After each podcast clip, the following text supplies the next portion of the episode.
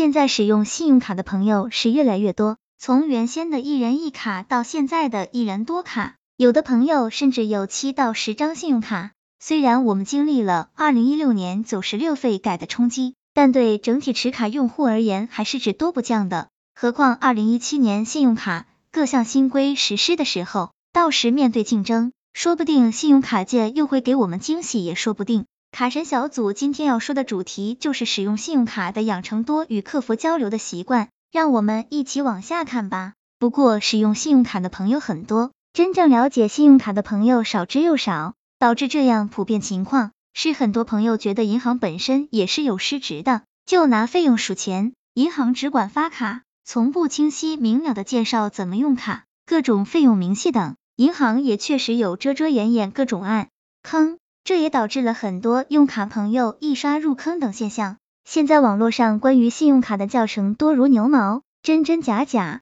假假真真，对于新手来说根本是无从判断，且容易被误导。其实，在我们使用信用卡过程当中，很多问题是可以问询信用卡客服的，特别是对于信用卡的基本常识，比方说循环信用、取现费用。分期费用等各种利息产生的计算方式，都可直接电话至人工服务问清楚、问明白。毕竟银行的动态政策，信用卡客服是最清楚的。同样，在自己信用卡账单中有不清楚的费用产生，第一件事应该就是先打官方客服电话问清缘由，多找客服聊聊，问问信用卡的基本费用问题，也就一清二楚了。卡神小组总结，当然对于怎么玩卡的问题。在官方肯定是问不出的，因为这类专业类问题和信用卡中心客服的解答完全是两个世界。玩转信用卡的基础就是先知道信用卡的基本常识，所以卡神小组建议各位持卡朋友，